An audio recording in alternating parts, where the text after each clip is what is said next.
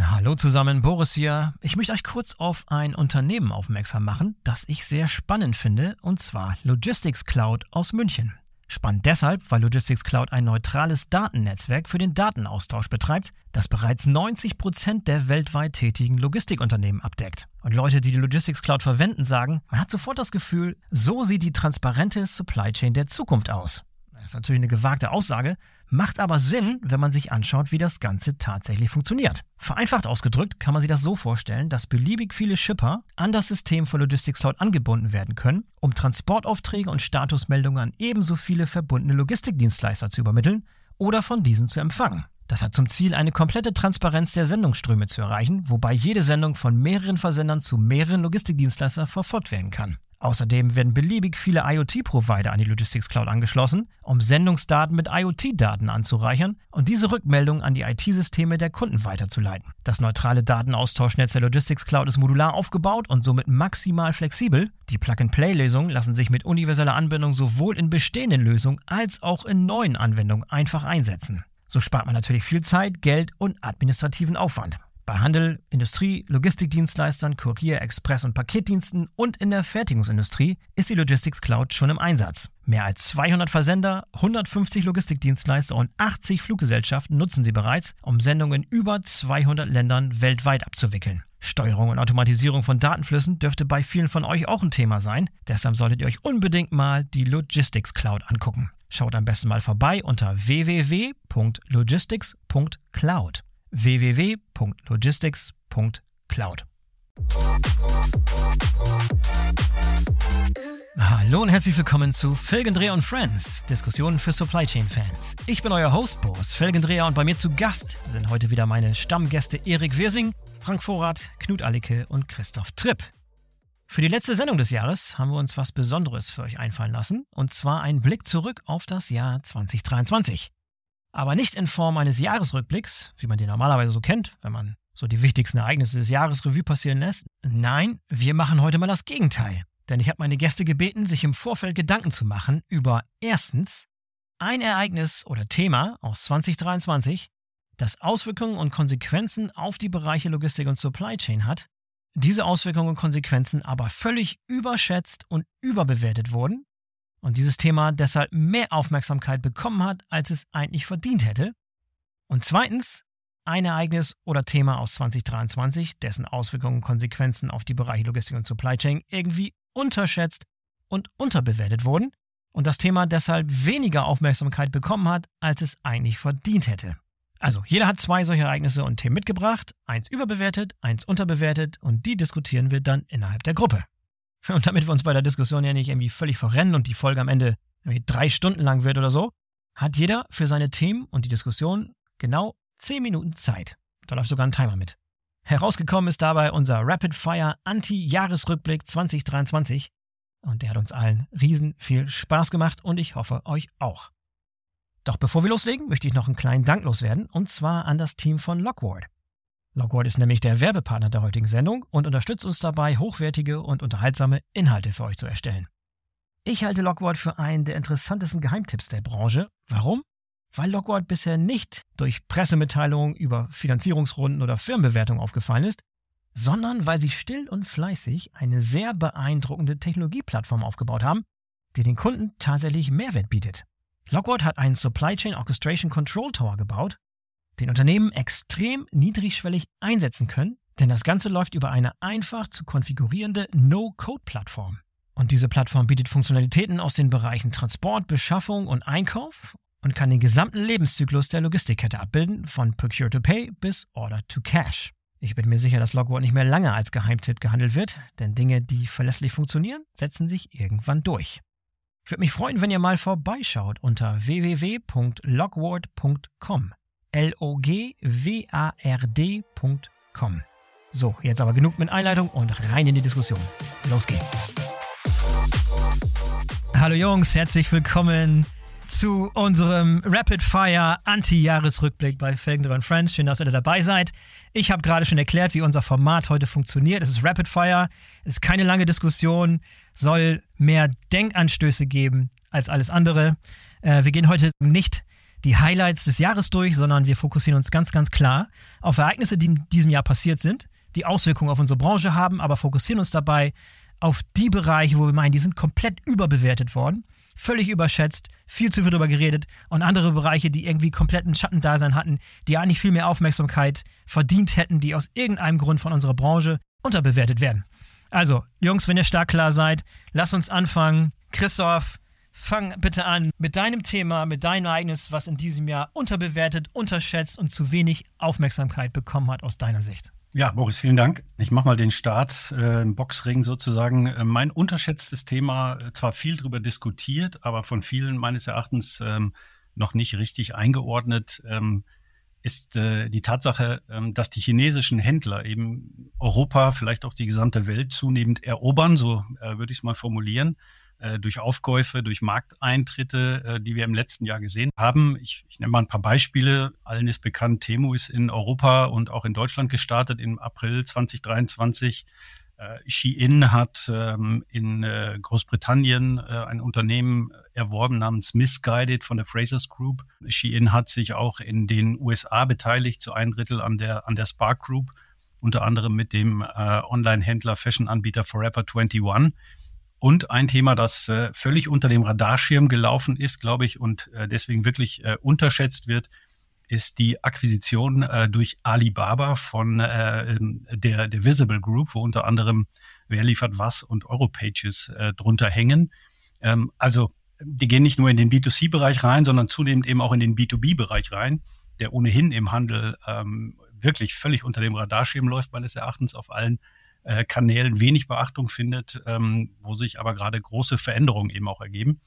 Ähm, und äh, ich sage deswegen unterschätzt, weil ich schon wahrnehme, dass auch in der Handelsszene Unternehmen wie Temu beispielsweise ähm, immer noch so als Billigwarenkaufhaus gesehen wird und als Wish-Clone gesehen wird und viele damit rechnen, dass äh, Temu nicht lange hält. Insofern ganz klar ähm, meines Erachtens ein nach wie vor unterschätztes Thema. Aber Christoph, in der E-Commerce-Branche wird das schon sehr, sehr rege diskutiert. Ne? Also wenn du da so die Podcasts hörst oder die Konferenzen, das Programm da anschaust oder die Beiträge auf sozialen Medien, die beschäftigen sich schon damit, aber wir reden jetzt auch von der Logistik und Supply Chain. In unserem Bereich fliegt das völlig unterm Radar. Das, das fliegt tatsächlich völlig unterm Radar, ähm, weil man natürlich auch wenig Informationen bekommt, wenig öffentlich zugängliche Informationen zu dem Thema bekommt. Alle Unternehmen sind äh, sehr, sehr zurückhaltend äh, eben äh, in, der, in der Weitergabe von Informationen. Deswegen ist sehr viel Spekulation dabei. Ähm, beispielsweise bei Temu, äh, wie die Logistikabwicklung genau funktioniert, welche Spieler denn da beteiligt sind, ähm, mit welchen Kosten und Preisen das Ganze verbunden ist äh, und vor allen Dingen auch, wie sich denn äh, deren Logistikstrukturen möglicherweise jetzt auch im nächsten Jahr oder im übernächsten Jahr auch weiterentwickeln werden. Ähm, das ist sozusagen die eine Seite. Die andere Seite, wie gerade schon gesagt, im B2B-Bereich, der ja ohnehin auf den Konferenzen äh, immer wenig Bedeutung hat, äh, tatsächlich, aber wo ich persönlich feststelle aus, aus mehreren äh, Projekten heraus, äh, das Thema Lieferservice äh, teilweise sogar deutlich weiterentwickelt ist als im B2C-Bereich. Also mhm. die Lieferservice-Anforderungen wirklich krasser sind in Bezug auf Lieferzeit und Lieferflexibilität. Ähm, dass da jetzt eben auch chinesische Player, namentlich eben Alibaba, reinkommen und tatsächlich eben ein Handelsgeschäft aufbauen wollen, ähm, mehr oder weniger eben äh, ähnlich wie das äh, Amazon Business eben auch im B2B-Bereich macht. Ne? Das findet mhm. tatsächlich ähm, in der öffentlichen Diskussion wenig Platz. Ne? Deswegen sage ich unterschätzt. Christoph, ist, ist das denn was, wo wir, wo wir was davon lernen können? Dass wir sagen, wenn man jetzt Shein anguckt, äh, die Logistik ist irgendwie sehr, sehr schnell und vielleicht auch sehr zuverlässig. Da weißt du wahrscheinlich besser. Ist das was, was die Logistiker dann übernehmen können, lernen können? Oder siehst du es eher als Bedrohung? Na, also grundsätzlich sehe ich sowas nie als Bedrohung, sondern ähm, schaue mir das eher an, äh, genau vor dem Hintergrund, den du gerade genannt hast. Was kann man denn davon äh, lernen? Ne? Sowohl bei Shein als auch äh, bei Temu als auch bei Alibaba kann man deutlich äh, erkennen, dass die eben äh, sehr schnell beweglich sind, dass sie sehr schnell Kompetenzen erwerben, auch im Bereich der Logistik, ähm, auch im Bereich eben der nationalen Gesetzgebungen und insgesamt eben unglaublich flexibel agieren. Und ich glaube, das unterschätzen wir. Ähm, alle diese Spieler haben natürlich eins äh, relativ schnell gelernt, ähm, dass das Thema Datenkompetenz äh, im Prinzip äh, im Zentrum des gesamten Geschäftsmodells steht. Ne? Das ist bei Temu so, das ist bei Shein so, das ist auch bei Alibaba so.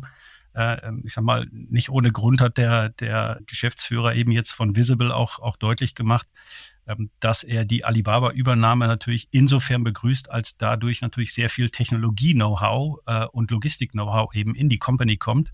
Ähm, das halte ich für, für, für extrem wichtig und das sind Dinge, die wir natürlich lernen können. Ne? Für, für bestehende Händler, wenn ich das noch ergänzen darf, sieht man natürlich neue Wettbewerber immer als Bedrohung an.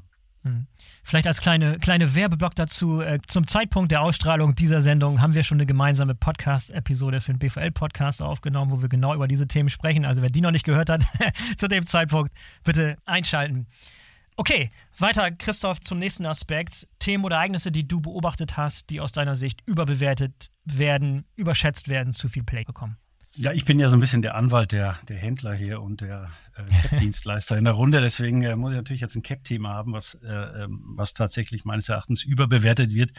Äh, das habt ihr sicher alle wahrgenommen, ne? auch im letzten Jahr, wie auch schon äh, im Jahr 2022, 2021 hatten wir wieder mal eine Vielzahl, wirklich eine Vielzahl von Projekten äh, im Bereich der City-Logistik. Ähm, und das ist tatsächlich eines der Themen, die ich für, äh, für vollkommen überbewertet halte wenn man City-Logistik nur bezieht auf die CAP-Dienstleister. Und es gibt tatsächlich ja unendlich viele Beispielprojekte, ähm, wo es darum geht, äh, eben die, die Belieferung in urbanen Zentren durch Lastenfahrräder ähm, sozusagen äh, zu ergänzen, teilweise eben auch den klassischen Verkehr zu ersetzen. Ähm, ich muss vielleicht erklären, ich halte es deswegen für überbewertet, weil wenn man sich die nackten Fakten einfach mal anschaut, dann reden wir von einem Fahrzeuganteil der CAP-Fahrzeuge in den Innenstädten, die irgendwo so zwischen ein bis zwei Prozent betragen. Ja. Äh, gleichzeitig macht man dieses Thema City-Logistik in der öffentlichen Wahrnehmung so groß, als wenn die die CAP-Dienstleister durch Verlagerung von Sendungsmengen auf Lastenfahrräder jetzt äh, die Innenstädte retten vor dem Verkehrskollaps und vor Lärmbelästigungen äh, und vor CO2-Emissionen. Das ist, steht halt in keinem Verhältnis zu dem, ähm, was sozusagen, also die Realität steht in keinem Verhältnis zu dem, was man eben öffentlichen äh, letztendlich daraus macht. Und äh, vielleicht auch noch mal ein bisschen in die Zahlenwelt eingestiegen. Also lediglich 20 Prozent der Fahrzeuge in Innenstädten haben wirklich einen Logistikbezug. Und davon reden wir ähm, gerade mal von 10 Prozent, die einen CAP-Bezug haben. Äh? Also maximal zwei Prozent, das ist schon hochgerechnet. Ähm, also insofern glaube ich, der, der Wirkungsgrad solcher Maßnahmen, der hält sich relativ in Grenzen und steht in keinem Verhältnis zu dem, was es an öffentlicher Wirkung hat. Ja, von den Mehrkosten und all diesen Dingen mal abgesehen.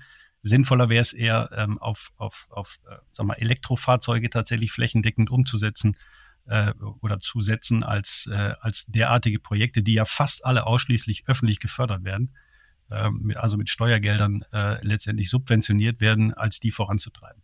Aber bist du dann gegen das ganze Thema Cargo Bike? Also siehst du überhaupt keinen Sinn drin oder denkst du praktisch, äh, das ist jetzt nur einfach, einfach zu obergehypt oder ist einfach zu stark in der Presse, zu dominant aufgetreten? Weil ich glaube, dass es da auch gute Beispiele gibt, dass diese Cargo-Bike-Lösungen in gewissen Bereichen, gewissen Metropolen funktionieren, ist, glaube ich, auch unstrittig.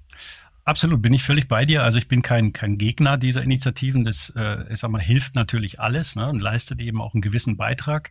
Ähm, Gerade äh, wenn man jetzt an Fußgängerzonen beispielsweise denkt, äh, also wirklich den ganz engen Innenstadtbereich, ähm, da macht es Sinn. Ähm, das ist überhaupt gar keine Frage. Ähm, ich wehre mich nur dagegen, dass man nach außen hin das Gefühl vermittelt, dass dadurch ähm, die Verkehrssituation in den Innenstädten tatsächlich wirklich verbessert wird.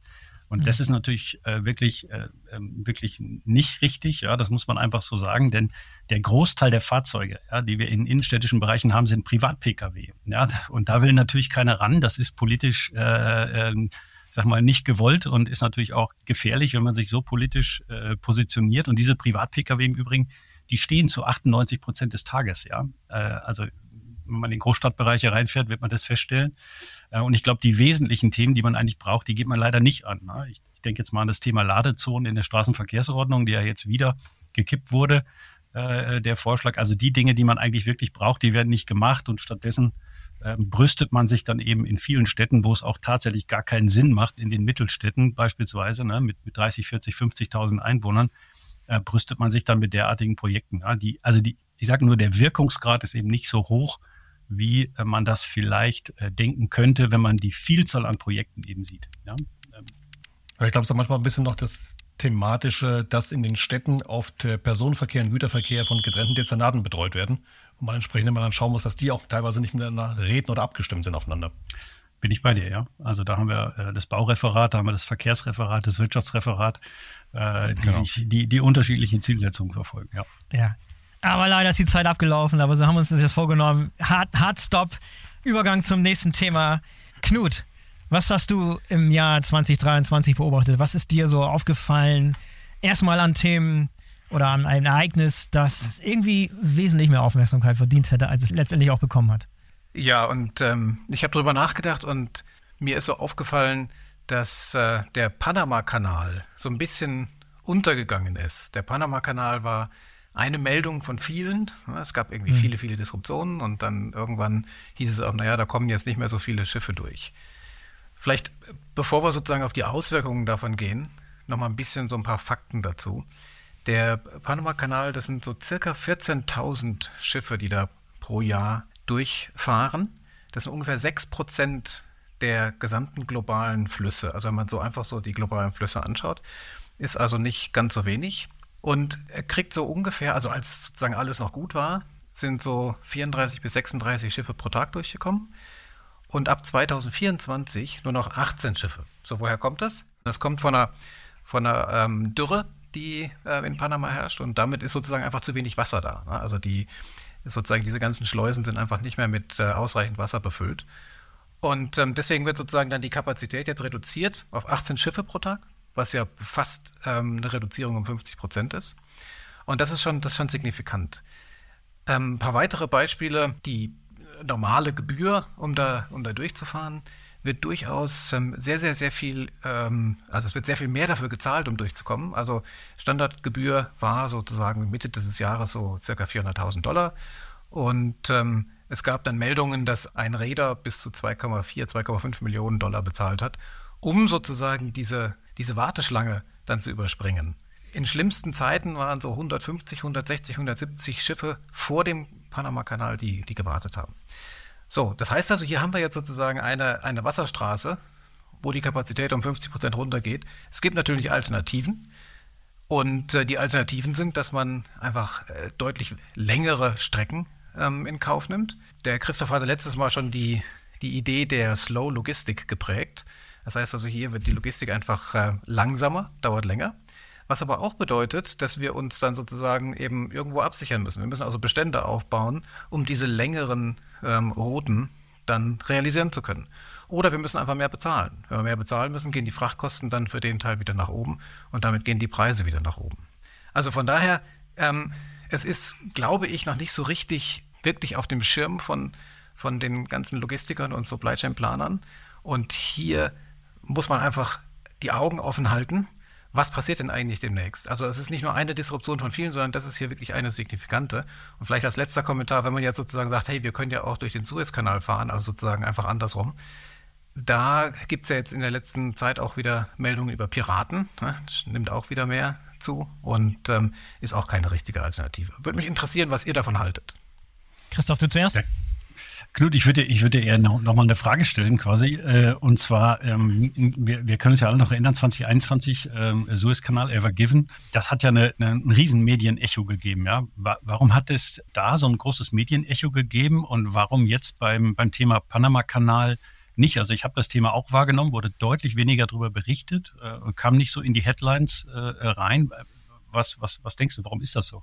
Ich glaube, dass bei dem Suezkanal, dass es einfach das erste Mal war, dass da wirklich was, was, was passiert ist. Und ähm, das war natürlich auch äh, visuell sehr interessant, wo dieses Schiff dann plötzlich quer stand und dann irgendwie die kleinen Bagger da mhm. standen. Das gab für die Social Media Freunde ja. gab es dann sehr schöne Bilder, die man posten kann. Und dann ist es auch, glaube ich, so, dass sich die ähm, die Welt hat sich so ein bisschen an Disruptionen gewöhnt, was nicht gut ist. Ja, weil wir müssen sozusagen natürlich gegen diese Disruptionen was machen. Und äh, wenn man sich überlegt, was passiert ist, Toyota hatte ein Problem mit seiner IT, ja, Cybersecurity, sprechen wir vielleicht auch noch drüber, hat dadurch die Werke lahmgelegt. Es gab ähm, Überflutungen in, in, in, der Tschechoslowakei. Es gab äh, unheimlich viele Disruptionen in diesen, in diesen äh, Tagen und Wochen. Und dadurch ist es in der Tat so ein bisschen untergegangen, was in der Tat schwierig ist. Das heißt, wir erleben inzwischen schon so eine Art Disruption Fatigue, so eine Art Disruptionsmüdigkeit. Ist nicht mehr so aktuell, ist nicht mehr so spannend, wie es einmal war, wenn so ein großer Wasserweg da gesperrt ist. Wow, und in solchen Zeiten leben wir, leben wir also schon. Noch weitere Fragen dazu, bevor wir überwechseln zum, zum nächsten Thema? Gab es noch Zwischenfragen oder Anmerkungen? Okay, perfekt. Dann können wir übergehen, Knut, in dein Thema, was du aus deiner Sicht als überbewertet, überhyped gesehen hast, das zu viel Play bekommen hat im Jahr 2023. Also wir hatten ja in unserer ersten äh, Folge schon mal ein bisschen was über, über Venture Capital und so weiter gesprochen. Und das, was ich überschätzt sehe, ist äh, die Investitionen, die ähm, in Transparenzlösungen geflossen sind. Um da jetzt mal ein Beispiel zu nennen, Project 44 hatte eine, eine Valuation von 2,7 ähm, Milliarden US-Dollar. Unternehmen wie, wie Flexport 8 Milliarden. Und wenn man sich jetzt mal überlegt, was denn eigentlich über diese, diese Supply Chain Transparenz erzeugt wird, dann die, die Story ist immer sehr nett. Ne? Man sagt, hey, ich muss ja wissen, wo mein Container gerade ist. Also weiß ich jetzt jederzeit in Realtime ganz genau, oh, der Container ist gerade irgendwo zwischen Asien und Hamburg. Und meiner Ansicht nach bringt diese Information erstmal gar nicht so richtig viel. Sondern die, mit dieser Information muss ich irgendwas machen. Ja? Sonst äh, ist es nutzlos. Und das wird überhaupt nicht diskutiert. Es wird einfach nur gesagt, ja, wir brauchen die Transparenz, super, und die schaffen das und die bringen alle Systeme zusammen. Alles richtig. Aber die Frage ist, was mache ich damit? Wie kriege ich denn damit einen Wert für den, für den Versender raus? Und den Wert kriege ich darüber raus, dass ich sage, ja, ich bin hier, ja, das bedeutet, ich bin entweder pünktlich, alles ist fein, oder ich bin vielleicht zu spät, sagen wir mal zwei Wochen. Also wenn Frank jetzt irgendwas im Zulauf hat, dann weiß er, oh, ich bin jetzt zwei Wochen zu spät. Und auch das hilft noch nichts. Es hilft nur dann was, wenn es sozusagen in die Planungssysteme integriert ist und das Planungssystem ihm dann sagt, du Frank, mit dem, mit dem Bestand, den wir gerade haben, das funktioniert nicht. Da wird jetzt irgendwie, die, die Montage wird abreißen, musst du was machen, umladen, umplanen, was auch immer. Also, was mir da komplett fehlt bei diesen Visibility-Lösungen, ist zu schauen, wie kriege ich denn irgendwie einen Wert hin für das Unternehmen. Und diesen Wert kriege ich nur dann hin, wenn ich es wirklich dann in eine Planungslösung integriere und dann Szenarienanalysen machen kann. Erik? Vielleicht Nachfrage da. Das Thema, wir hatten das ja unter der Überschrift ein bisschen, was wurde zu overgehyped oder zu, war zu prominent in der Presse. Ist das vielleicht aber auch ein Thema, gerade weil das halt äh, Startups sind, gerade weil die Investgelder einsammeln würden, gerade weil die praktisch ihre fokussierte Lösung auf diese Visibility-Transparenz haben, praktisch was, was davor und danach passiert, für die gar nicht so relevant ist, sondern die ziehen ihre Plattform hoch und müssen natürlich eine Story, eine Geschichte verkaufen. Ich glaube, wenn ähnliche Lösungen jetzt von einem Microsoft oder SAP oder Google äh, genauso umgesetzt würden, was sie teilweise sogar sind, wäre das gar nicht so prominent in den Presse und Medien auch gewesen. Also ist es eher vielleicht immer eine Frage, ob diese Startup-Investitionsstories einfach zu sehr gehypt sind. Das kann durchaus sein. Also es, Plattformen werden ja gehypt, weil Plattformen schön skalieren. Ähm, oh. Und ähm, wenn man sich jetzt so ein Project 44 anguckt, dann ist das sozusagen sogar Plattform as a Service. Also da kommen sozusagen alle Hype-Begriffe, die man so kennt, zusammen. Ne? Und das wird dann irgendwie wahrscheinlich dreimal so hoch gehypt. Von daher ja, ähm, ist hochgetrieben worden. Ich, ich, ich hoffe sozusagen, dass im nächsten Jahr das alles dann ein bisschen normaler wird und dass dann wirklich auch der Nutzen da gesehen wird, wo er dann auch wirklich anfällt, nämlich ähm, bei den Unternehmen, die mit dieser Information etwas machen wollen. Absolut. Also ich glaube auch, dass die manche Geschäftsmodelle da sehr einseitig sind oder sehr nur auf ein Thema fokussiert und das, wie wir jetzt in einer anderen Folge ja auch schon diskutiert hatten, viel jetzt so ein bisschen so der Markt- und Realitätscheck stattfindet und der ist teilweise für einige durchaus hart. Und da wird sich das, glaube ich, auch ein bisschen wieder verschieben. Ja, und ich glaube, ich glaube, äh, du, du, hast natürlich einen sehr guten Ansatz da, Knut. Ähm, wir reden ja mehr über integrierte Systeme und, und das haben wir eigentlich im Grunde genommen ja nicht. Ne? Wir, wir, reden über Visibilität äh, ja schon seit, ja, ich glaube, ich habe es mal gesagt, 20 Jahren mindestens, kann ich mich zumindest mal dran erinnern. Ähm, aber äh, so die Integrierung hat ja bis heute irgendwo nicht stattgefunden, ja. Ähm, du hast vollkommen recht, ja. Äh, ich möchte nicht wissen, wo ist der Container. Ich möchte wissen, wie hoch ist die Wahrscheinlichkeit, dass er zu spät kommt oder äh, eventuell auch zu früh da ist. Was heißt das dann für meine Planung auf Teilenummer? Äh, habe ich ein Risiko, was muss ich machen? Und das, das existiert heutzutage nicht. Ne? Und ob das jetzt Project 44 ist oder wer auch immer, äh, irgendwo haben wir es nicht hinbekommen in den letzten 20 oder sogar noch länger, äh, diese Integrierung äh, hinzubekommen, ja, mit, mit Technologieunternehmen, ja. Und jetzt müssen wir uns ja natürlich fragen, äh, wann wird das irgendwann, äh, dass wir eventuell mal so eine integrierte Lösung hinbekommen? Ja, aber ich, ich möchte noch mal eins, eins ganz kurz zum Abschluss hinzufügen äh, bei dem Thema. Ähm, Also ich halte es nicht äh, zwingend für überbewertet. Ich halte möglicherweise das ein oder andere Startup für überbewertet, ja. Ähm, aber wir brauchen natürlich dieses Thema äh, Visibility und Transparenz nach wie vor. Wichtig ist halt äh, das, was Knut gesagt hat, auf allen Ebenen am Ende. Ne? Es muss von der strategischen Planungsebene äh, dann eben auch tatsächlich bis in die Operations reichen. Nur wenn wir das dann auch wirklich können, mit allen Playern, die da irgendwo drin sind, äh, dann macht das Thema Visibility irgendwann Sinn. Ja, ähm, singuläre Lösungen haben wir genug. Okay. 100 Prozent bei dir. Sind wir uns da einig? Alles klar. Frank, weiter zu dir. Was ist ein Thema, was ist ein Ereignis, was ist eine Entwicklung, die du 2023 beobachtet hast, die unterbewertet wird, die äh, nicht genug Aufmerksamkeit bekommt von uns, von der Branche allgemein? Ja, ein, ein großes Thema, was äh, unterbewertet wird oder, oder vielleicht ganz einfach untergegangen ist, ist das Thema Cyberkriminalität. Ähm, und das ist wirklich äh, aus meiner Sichtweise ein sehr, sehr ernstzunehmendes Thema. Ich weiß nicht, äh, wie vielen es bekannt ist. Es gibt ja immer den Jahresbericht vom Bundesamt für Sicherheit in der Informationstechnik. Und im Juli, im Juli diesen Jahres ist wieder ein neuer Bericht rausgekommen. Im letzten Jahr ganz alleine hatten wir ungefähr über 136.000 äh, Cyberattacken in, in Deutschland äh, alleine. Und laut des Berichtes des äh, Bundesamtes für Sicherheit in der Informationstechnik ist die Gefahrenlage und das Risiko so hoch wie noch nie. Und jetzt kann man sich natürlich mal so vorstellen, was würde denn einfach passieren ähm, oder was sind die Auswirkungen auf die Logistik oder den Lieferketten, wenn jetzt so ein Carrier, äh, wir haben ja über Carrier gesprochen, über Maersk haben wir gesprochen, MSC haben wir gesprochen, wenn, wenn, wenn wir da Cyberattacken erleben würden. Bei einigen größeren Logistikdienstleistern, glaube ich, hatten wir es schon, schon erlebt in der Vergangenheit, aber was würde da passieren? Was würde passieren, wenn wir äh, Cyberattacken auf unsere Infrastruktur hätten?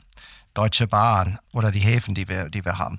Ich glaube, das Ausmaß kann man sich gar nicht vorstellen. Und wenn man sich einige dieser Statistiken mal, mal anschaut, es gibt so ungefähr 70 Schwachstellen laut äh, Bericht des Bundesamtes. Und äh, wenn man sich da so ein bisschen mal äh, die Statistik näher anschaut und auch Vergleiche zieht äh, in den letzten oder in diesem Jahr, äh, in den ersten beiden Quartalen dieses Jahres und man vergleicht Deutschland äh, mit der Welt, gab es in Deutschland mehr Cyberattacken wie weltweit.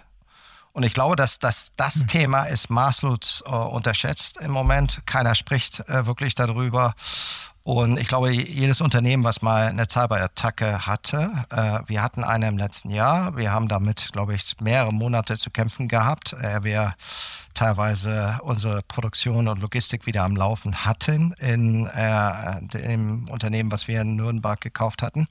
Ähm, der weiß, wovon er redet. Aber ich glaube, man, man muss das Thema viel mehr flächend übergreifend behandeln und äh, es wird aus meiner Hinsicht unterschätzt unterbewertet und taucht gar nicht so in den Medien auf. Christoph und dann Erik. Ja, Frank, bin ich bei dir. Ähm, es hat natürlich jetzt schon Aufmerksamkeit bekommen ne, beim, beim BVL-Kongress äh, und auch in den Befragungen rundum war es äh, tatsächlich für mich sehr überraschend, aber dann plötzlich Top-Thema. Ähm, also es hatte entsprechenden Platz wohl bekommen, aber das ist halt ein Thema, ähm, das vergleiche ich immer ähm, mit, dem, mit dem Schmerzgedächtnis. Ne? Also es muss eigentlich erst immer irgendwas passieren, bevor man äh, aktiv wird. Ne, das ist so wie mit, dem, mit der Hand auf die Herdplatte fassen. Äh, danach machst du es nie wieder. Ähm, das ist schon so. Es ist so ein bisschen wie, wie der Schutzbraton der, der Feuerwehr, ne? St. Florian. Ja, das St. Florians Prinzip ist immer so, dass man sagt, Herr, äh, lass das Haus des Nachbarn brennen, aber nicht meins. Ja, und, und äh, genau nach dem Prinzip funktioniert äh, dieses Thema. Und ich bin völlig bei dir, völlig unterschätzt, ähm, viel zu wenig diskutiert auch in unserer Branche wahrscheinlich, weil wir alle zu wenig Ahnung davon haben. Ja? Das ist so äh, möglicherweise meine Erklärung. Da müssen wir uns ähm, ein bisschen stärker in andere Disziplinen bewegen. Das fällt uns tatsächlich schwer. Ich kann mich erinnern, vielleicht so als Side Story noch, äh, ich hatte mal vor einiger Zeit eine Veranstaltung, ähm, wo es auch um das Thema Cybercrime ging und da war ein sogenannter Ethical Hacker dabei, ne? also ein guter Hacker, ähm, der quasi im Auftrag von Unternehmen äh, Systeme eben prüft. Und er hatte am Fall von Maersk damals 2017 aufgezeigt, ähm, was da passiert ist und, und, und was die Ursache war. Ich glaube, es war am Ende irgendein Update, was nicht gemacht worden ist. Ne? Also irgendwie ein kleiner Fehler irgendwo von irgendeiner Person. Und dann bin ich nach ihm, äh, nach dem Vortrag zu ihm gegangen und gesagt, Mensch, ähm, das, das Ding muss ja rennen jetzt. Ne? Also dein Business muss ja rennen ohne Ende. Und er sagt er, nee, das ist eben nicht so. Das rennt immer nur kurze Zeit, äh, nachdem irgendwas Großes passiert ist. Ähm, dann kommen mhm. viele Anfragen und die versanden dann aber auch sehr, äh, sehr stark wieder. Ne? Das ist so die, genau dieses Schmerzgedächtnis, was ich meine. Und das St. Florians Prinzip, das müssen wir definitiv viel, viel höher auf Top-Management-Ebene heben. Ähm, das halte ich für, für extrem wichtig. Erik? Also ich glaube, da sind wir uns alle einig. Das Thema ist unglaublich wichtig und man hat wirklich ganze Industrien damit ja schon lahmgelegt. Ich glaube, das Christoph, was du gerade das, das Beispiel 2017 war, glaube ich, der WannaCry. Das war damals, was da um sich gegriffen hat. Da waren ja wirkliche große Reedereien, Logistiker ja. tagelang platt. Deutsche ja. Bahn war platt, da hast du nur noch an den Anzeigen stand nichts mehr dran. Und da hat praktisch, praktisch auch der letzte, die letzte Privatperson gemerkt, dass diese Cyberattacken nicht von der Hand zu weisen sind. Ähm, also wirklich sehr, sehr prominent. Ich glaube, wir haben mittlerweile ein Thema in der Branche bei uns. Keiner traut sich so richtig zu sagen, dass er safe ist, weil keiner ist safe. Weil natürlich das immer manchmal gefühlt auch so ein gefundenes Fressen für gewisse Personen dann ist. Oh, der sagt, die sind safe. Den zeige ich mal, dass sie nicht safe sind.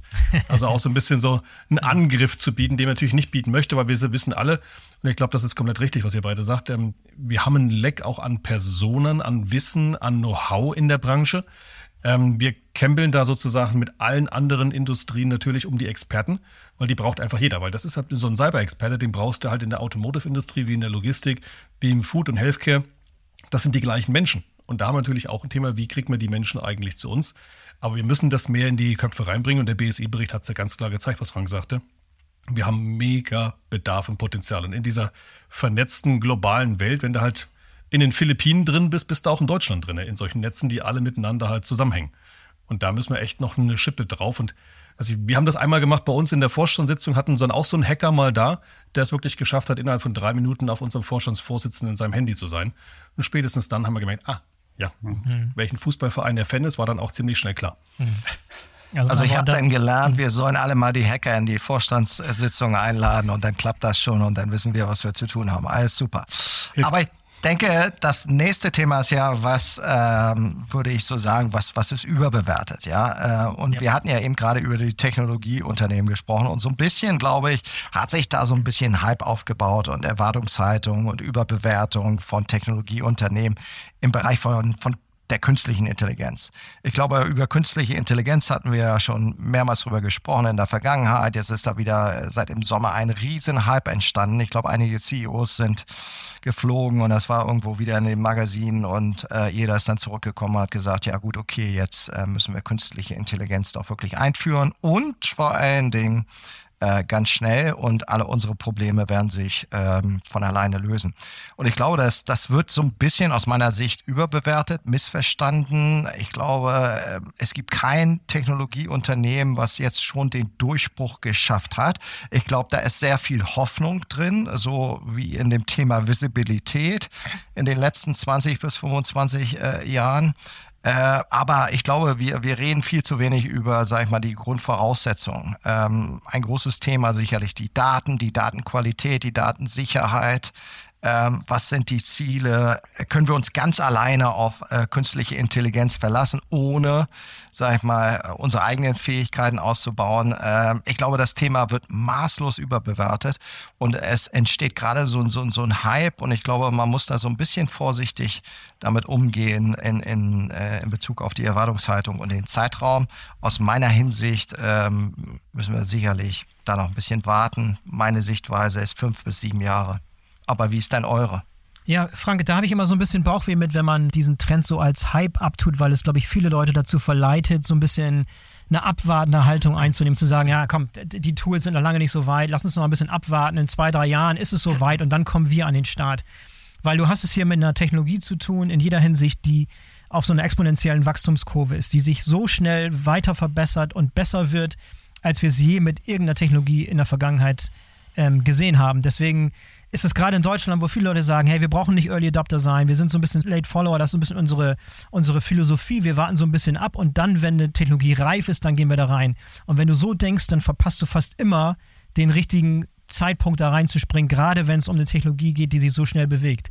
Deswegen bin ich so ein bisschen, ein bisschen Bauch wieder mit, das Ganze als Hype abzutun, zu sagen, Mensch, da ist zu viel Aufmerksamkeit drin. Ganz im Gegenteil, ich glaube, viele müssten eigentlich noch mehr Aufmerksamkeit dieser, diesen Technologien widmen, um dran zu bleiben, um zu verstehen, wie schnell die Technologien besser werden. Das ist meine, mein Blick darauf.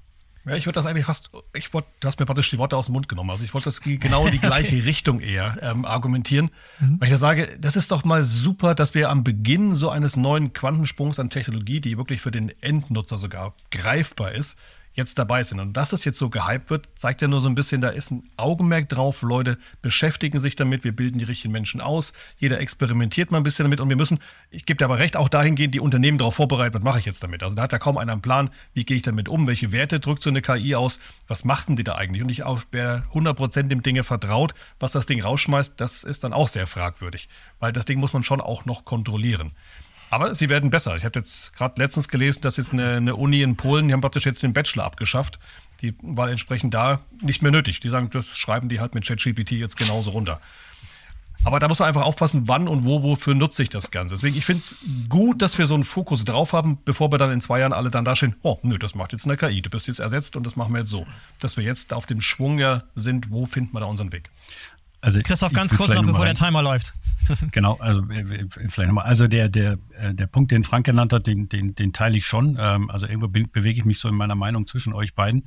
Ähm, also das Thema ist natürlich sehr wichtig. Blöd ist halt immer solche Hype-Themen. Ne? Wenn die so gehypt werden, dann, äh, dann, dann führen sie schnell dazu, dass der eine oder andere irgendwann das Thema nicht mehr hören kann und abschaltet. Und dann genau das passiert, was du gerade gesagt hast, Boris. Ne? Ähm, dass man dann so, so, so abtrünnig wird zu dem Thema. Meine Befürchtung ist, dass durch das Thema KI äh, zwei Dinge passieren. Das eine ist die Hoffnung, dass es irgendwie ein KI-System gibt, ähm, äh, das irgendwie über alle Bereiche hinweg äh, jetzt plötzlich alle Probleme und Themen löst, wird es nicht geben. Man muss bei dem Thema sehr im Detail anfangen, in jedem einzelnen Bereich, in jedem einzelnen Schritt, in jeder einzelnen Abwicklung.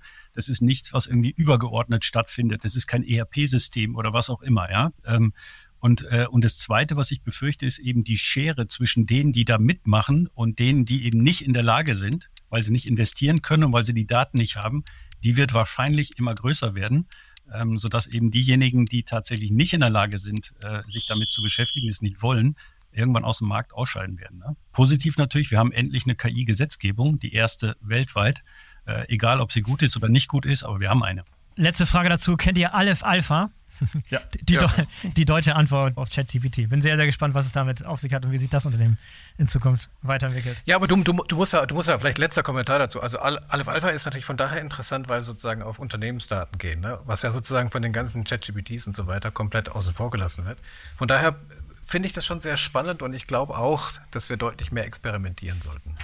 Dann lass mich dazu noch einen Kommentar lassen. Äh, ich glaube nicht, dass, ich, dass es die einzige Firma ist, die sich auf Unternehmensdaten äh, fokussiert. Ganz im Gegenteil, auch die großen Microsoft und so weiter und Google werden auch Richtung Unternehmensdaten gehen. Also da irgendwie so, oh, ein, ja. so ein Niche auskarven, äh, das wird auch nicht funktionieren. Aber gut, der, der Timer ist abgelaufen. Wir gehen über zum nächsten Thema. Erik, du bist dran. Was ist aus deiner Sicht ein Thema, was unterbewertet und unterschätzt wird? Anhand eines Ereignisses in 2023. Also erstmal fand ich die Denksportaufgabe relativ äh, interessant, mal darüber nachzudenken, welche Themen es eine Auswirkung auf die Logistik haben werden, die wir praktisch aber gar nicht so wahrgenommen haben, dass das praktisch passiert. Oder sie waren nur kurz da und dann plötzlich wieder weg. Ja. Ähm, und ein Thema, was mir wirklich da so sehr am Herzen auch liegt, weil ich glaube, es wird die Logistik in den nächsten Jahren massiv verändern. Und da haben wir sehr viel den Brückenweg dieses Jahr auch gelegt, ist das Thema autonomes Fahren. Also auch nochmal eine Technologie. Ähm, gibt es natürlich der, von der Technik her und vom Hören Sarg hat das wahrscheinlich jeder mitbekommen und die Assistenzsysteme in den Privat-PKWs werden immer besser. Wir haben nach wie vor in der Logistik einen riesen Fahrer-Aderlass. Das heißt, wir haben eine Veralterung und wir verlieren jedes Jahr, ich glaube, allein in Deutschland knapp 25.000 Fahrer und nur 15.000 neue Führerscheine werden ausgegeben. Also wir müssen uns was überlegen, wie wir praktisch morgen die Ware noch von A nach B transportieren. Und da ist natürlich dieses Thema autonomes Fahren für uns vor allen Dingen auf gewissen Strecken auf der Langstrecke ein klares Thema. Wir haben die Gesetzesgebung, die hat sich mittlerweile jetzt geändert. Wir haben seit 28.07.2021 ist bereits autonomes Fahren Level 4 auf deutschen Straßen erlaubt was praktisch das erste Land weltweit ist, das so etwas erlaubt. Das heißt, ich darf mhm. bis 60 km/h darf ich auf deutschen Straßen mich bewegen. Ich habe immer noch ein Thema, dass ich flächendeckend 5G bräuchte, um es dann wirklich zu tun. Das ist natürlich immer noch so ein Thema mit äh, Funkabdeckung in Deutschland. Aber wir sehen natürlich jetzt, dass sehr, sehr viele Piloten, aber auch sehr große OEMs, denn Daimler hat jetzt äh, Piloten wieder veröffentlicht mit Talk. Ähm, wir sehen äh, Too Simple, wir sehen ähm, Aurora, wir sehen äh, Plus, Traton, äh, Volvo. Alle diese Firmen haben dieses Jahr ähm, ähm, kurz mal äh, announced, dass sie entsprechend da dran sind oder haben Piloten avanciert fürs erste Quartal nächstes Jahr. Die DM-Kette ist da auch jetzt dabei, die da was machen wollen. Das heißt, wir haben sehr viel Gesetzesgrundlage, die dieses Jahr passiert ist. Wir haben die Technologie, die Sprünge angenommen haben. Wir haben die KI, die noch immer noch auch noch dann da ist, um praktisch die Fahrzeuge abzusichern und entsprechend anders auf den, aufs Feld aufzupassen. Und wir haben in Deutschland erstmal eine Riesenchance, hier wirklich Vorreiter zu sein. Weil die meiste der Technologie, die meisten der Patente, alle rund ums Thema autonomes Fahren kommen aus Deutschland. Wir machen nur noch nicht so viel damit. Und wenn wir Ware morgen noch transportieren wollen und auch das attraktive Berufsbild des, des Kraftfahrers noch ein bisschen haben wollen, dann müssen wir uns hier was überlegen. Und wie gesagt, Level 4 heißt, dass ich remote-mäßig auch Fahrzeuge schon steuern kann. Und ich könnte heute halt schon von München nach Hamburg gesetzestechnisch äh, fahren, ohne Führerhaus, ohne einen Fahrer irgendwie dran, wenn das Fahrzeug noch remote begleitet wird. Und das sind wirklich gesagt Sachen, die wir dieses Jahr viel auch gerne noch mehr gesehen hätten, weil das wird einfach die Branche komplett einmal drehen. Weil wir halt auf gewissen Distanzen, bis wir in die Innenstädte reinkommen, das Thema Last Mile wird dann auch noch drei Zacken dauern. Da gab es mal überall mal kleine Pilötchen. Aber dass das wirklich richtig in den Köpfen ankommt. Ich meine, ich glaube, das erste Mal, wenn so ein 40-Tonner ohne Führerhaus um die, um die Kreuzung biegt und dann wird es auch der Letzte verstehen, dass sich jetzt hier gerade was ändert. Aber da sind wir halt noch nicht. Aber ich glaube, das wird eine Technologie sein, die uns in den nächsten Jahren sehr befassen wird. Und da haben viele auch, und das letzte Satz vielleicht von mir dazu, viele Firmen, mit denen wir gesprochen haben, die haben ihre Zeitpläne alle nach vorne geholt. Das war noch vor einiger Zeit Richtung 30, 32, irgendwann Mitte der 30er, wo das passieren wird. Und jetzt sind sie alle so bei 25, 26, 27, wo dann die ersten Routen und Strecken wirklich dort schon äh, passieren werden. Und das ist jetzt alles dieses Jahr die Grundsteine gelegt worden. Und deswegen für mich ein ganz klares Thema, was hätte mehr in der Presse sein müssen, um genauso hier wie beim Thema KI Menschen, Bevölkerung alle auch mal abzuholen, was da genau auf uns zurollt. Erik, das überrascht mich, weil ich dieses Jahr so ein bisschen auch wahrgenommen habe, wie, ähm, wie so ein bisschen Dämpfer für die gesamte Branche. Ich weiß nicht, ob du diese prominenten Fälle verfolgt hast in den USA, wo es da Unfälle gab, beispielsweise, wo ganze Flotten in San Francisco unterwegs waren und da es gab Unfälle und dann ganze Unternehmen zugemacht haben, beziehungsweise sich aus dem Markt zurückgezogen haben, das Ganze überdacht haben und so weiter und so fort. Ich habe das eher so wahrgenommen als so, oh, ähm, das ist vielleicht nochmal so ein Bremser, das wirft die Branche wieder zurück. Und ich hatte gar nicht angenommen, dass sozusagen die Zeitpläne vorgezogen werden, sondern ich hatte eher angenommen, dass vor ein paar Jahren noch der Hype wesentlich größer war und, und die Unternehmen erwartet hatten, dass diese Technologie viel, viel früher kommt und jetzt so ein bisschen die Ernüchterung eintritt, dass es doch alles viel länger dauert, als es ursprünglich mal gedacht war. Ja, also die Unfälle werden, glaube ich, auch mit autonomen Fahrzeugen passieren. Das, nur sie werden weniger passieren, als praktisch, wenn Menschen am, am Steuer sitzen. Die Unfälle und die Firmen, was die Beispiele, die du angesprochen hast, sind sehr viel auch personenverkehrslastig gewesen. Mhm. Da ist teilweise in Amerika auch nochmal noch mal eine andere Gesetzgebung, die dort auch am Experimentieren ist. Und da sind andere Firmen auch unterwegs gewesen. Aber bei Thema Güterverkehr, Gütertransporte, das, wo wir als Logistik- und Supply Chain Management entsprechend von sprechen, da hat das Thema bis jetzt noch nicht den Aufmerksamkeitsgrad, aber gleichzeitig halt eine Riesenchance. Wir haben feste Routen, wir haben feste Strukturen, wir haben Hub-to-Hub-Verkehre. Man kann das viel effizienter und effektiver planen als im Privatkunden- und Personenbereich. Und deswegen glaube ich nach wie vor, und die Firmen, die, mit denen wir da sprechen und auch die Hersteller, die wir sehen, die Piloten werden mehr, die Hersteller und die Technik wird besser. Aber gerade weil solche Unfälle passiert sind, sind sie alle mit ihrer Kommunikation nach außen so sehr, sehr, sehr sensibel. Mhm. Das heißt wirklich erst so die 100, 110, 120 Prozent Lösung, die sauber, stabil, cybersecure funktioniert, bevor ich dann entsprechend an den Markt gehe. Christoph, Christoph hat noch einen Kommentar. Mhm. Ja, ich, ich habe die Entwicklung jetzt auch über die letzten Jahre sehr interessiert verfolgt. Ne? Ich, ich, ich habe immer gedacht, hoffentlich wird es kein äh, zweiter Transrapid oder so, ja, von der Technologie her. So, also irgendwas, was da ist, bum bum, und äh, dann ist es schnell wieder weg. Ich glaube, eine Frage ist halt die, die eben in nicht geschlossenen Systemen äh, in denen das ja schon funktioniert, äh, in, in, in Lagern beispielsweise, ja, äh, die ist noch ungeklärt. Das ist im Wesentlichen die Haftungsfrage. Ne? Ich glaube, die, die muss irgendwie ähm, ähm, geklärt werden, rechtlich geklärt werden. Ähm, das ist mein Eindruck. Ähm, das, das ist noch ein Stück weit offen. Ne? Absolut, aber man ist auf einem guten Weg. Also es gibt mittlerweile sogar einen Cross-European Regulation dafür, die mittlerweile 2022 auch schon beschlossen wurde. Das heißt, es gibt dafür das Thema Cross-Border Regulation, wie praktisch autonome Fahrzeuge erfolgen sollen, dürfen und müssen. Was aber auch interessant ist, dass die Gesetzgebung anders ist als in Amerika. Also in Amerika ist teilweise der, der Hersteller dann immer noch dran, wenn praktisch etwas passiert. Und in Europa ist meistens dann der, der Halter des Fahrzeugs entsprechend dann in, der, in, die, in, die, in den Regress zu nehmen, wenn etwas passiert. Und das sind so, so grundsätzliche Unterschiede. Aber ich bin super gespannt und glaube, dass diese Technik ähm, in den nächsten Jahren werden wir sehr viel hoffentlich davon hören. Und auch selbst für mich als Privatperson, also ich bin, glaube ich, in meinem Leben genug Auto gefahren, ich kann jetzt gerne in ein autonomes umsteigen. Reicht dann auch mal. Das sag mal deiner 18-jährigen Tochter, die auch noch gerne mal fahren will. Ja, die hat noch ein paar Jahre, bis sie dahin kommt, aber ich glaube, Führerschein, also Fahrlehrer wird sie, glaube ich, nicht mehr werden. Führerschein wird sie, glaube ich, noch machen, ja. ja. Erik, was war für dich ein Thema in 2023, was ähm, überbewertet war, was ähm, überschätzt wird, was eigentlich zu viel Aufmerksamkeit bekommen hat? Also da würde ich vielleicht ein bisschen äh, in die Sustainability-Kerbe nochmal reinschlagen. Auch ein bisschen City-Konzepte, was Christoph vorhin angesprochen hatte, geht natürlich auch in ein ähnliches Thema rein. Aber ich habe sehr viel über das Thema ähm, CO2-Reduktion, Elektromobilität und auch Wasserstoff gehört. Ich glaube, wir hatten ja auch das als Hype am Anfang des Jahres, Wasserstoff für die Langstrecke. Wir werden das praktisch dann auf den Innenstadtverkehr wird mehr elektrisch darstellen und entsprechend auf den Langstrecken gerne Wasserstoff.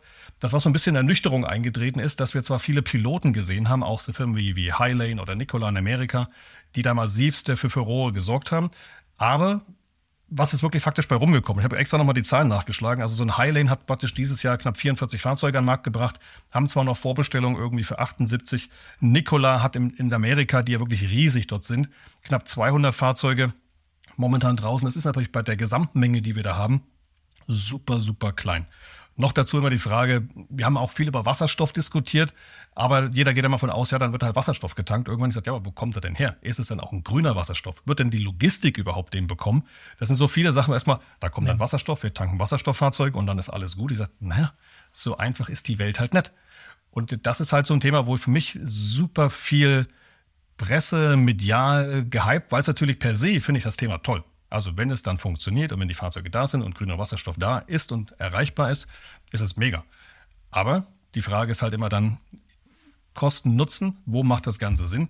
Und by the way, auch hier wieder, die meisten Patente, die meisten Technologien kommen aus Deutschland, werden aber in Amerika wahrscheinlich zuerst zum Einsatz kommen.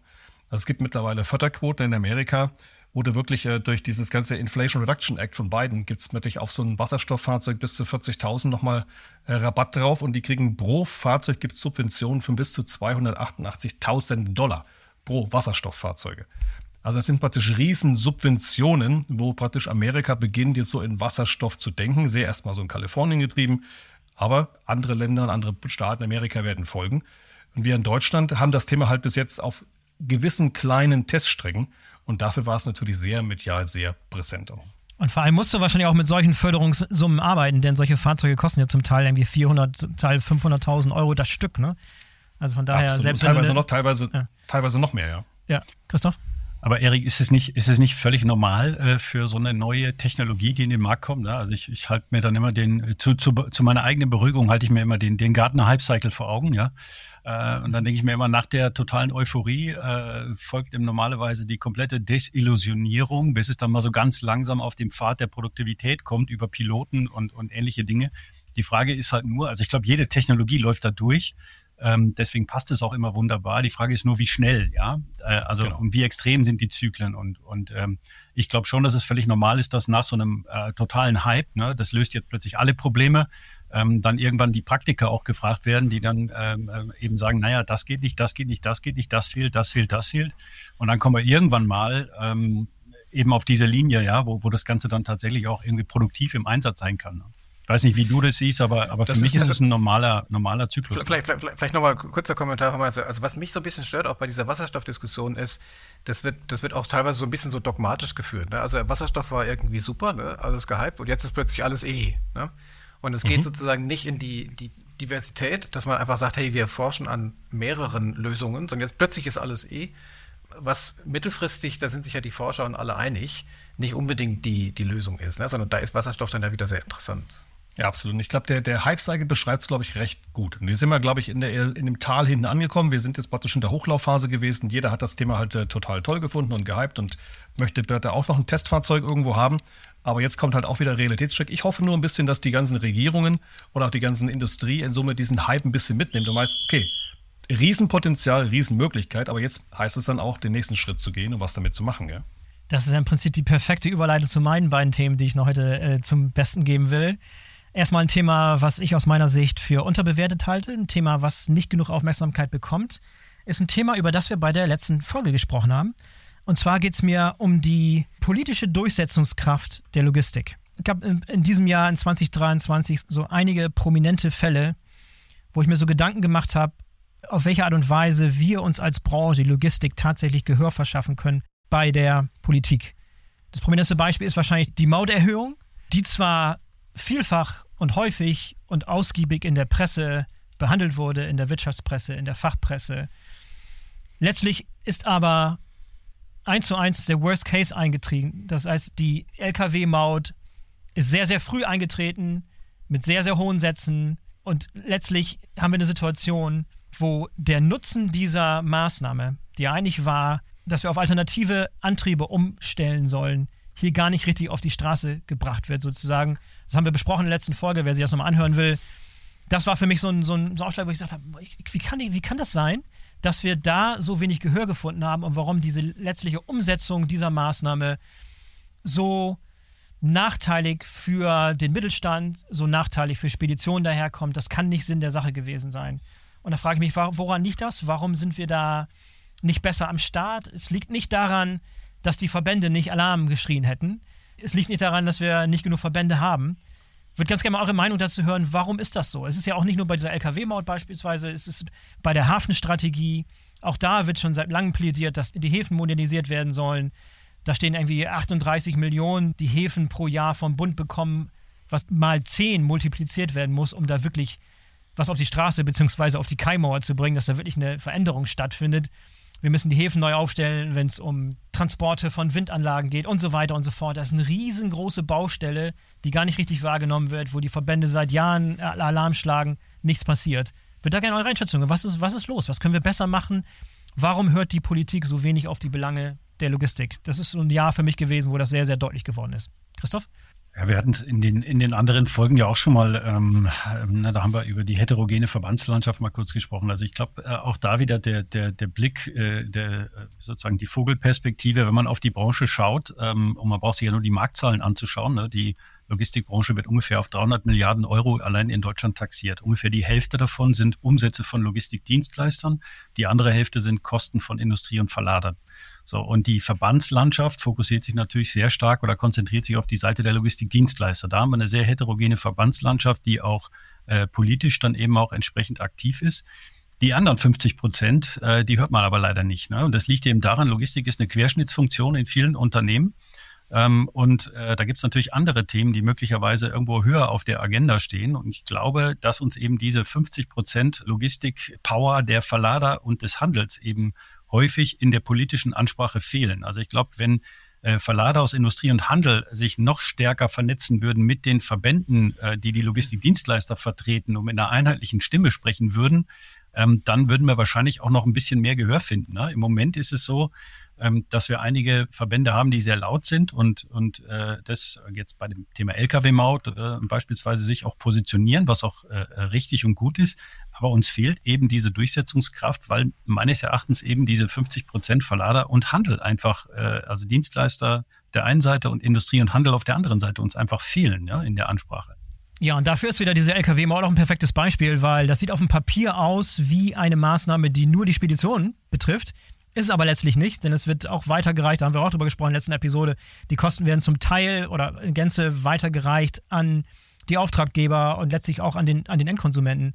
Äh, von daher hat sozusagen ein, die Lobby der, der Speditionen hat da Alarm gemacht, aber es, es wäre noch mehr drin gewesen, wenn man, wenn man seine Kräfte gebündelt hätte, wenn ich die richtig verstanden habe, Christoph. Erik? Vielleicht nochmal auch nochmal, also ich finde es auch bemerkenswert, wie platt gesagt smooth das ganze Thema jetzt mit der Mauterhöhung zum 1. Dezember praktisch plötzlich da war.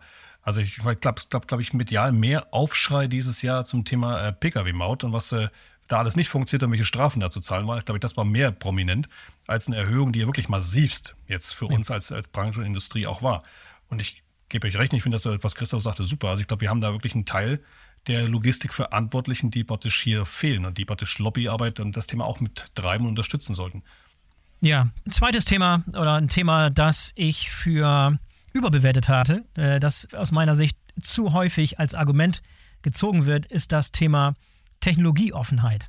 Und ich habe gerade gemerkt, Knut, äh, bei deiner Argumentation, gerade als es um Wasserstoff und Elektro ging, da ging es auch so ein bisschen in diese Richtung, äh, dass man auch offen sein muss für alle möglichen Optionen, die da in der Zukunft kommen müssen. Man darf sich nicht zu schnell festlegen. Also dieses Wort Technologieoffenheit hat für mich inzwischen komplett so ein bisschen den Nutzen verloren. Das ist ein positiv besetzter Begriff eigentlich immer gewesen. Ne? Wer kann schon dagegen sein, dass man offen ist gegenüber neuer Technologie? Und ich bin auch jemand, der neue Technologien schätzt und will, dass wir Dinge ausprobieren und da Marktführer werden und Weltmarktführer bei neuen Technologien, alles schön und gut. Aber ich glaube, was viel zu wenig diskutiert wird, sind die Nachteile von einer Technologieoffenheit.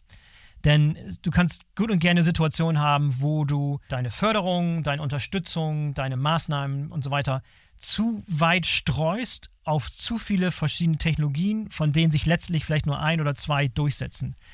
Und letztlich wird häufig dieser Begriff der Technologieoffenheit oftmals dazu benutzt, einfach keine Strategie zu haben. Es gibt ja das Sprichwort, Strategie ist das, was man nicht macht.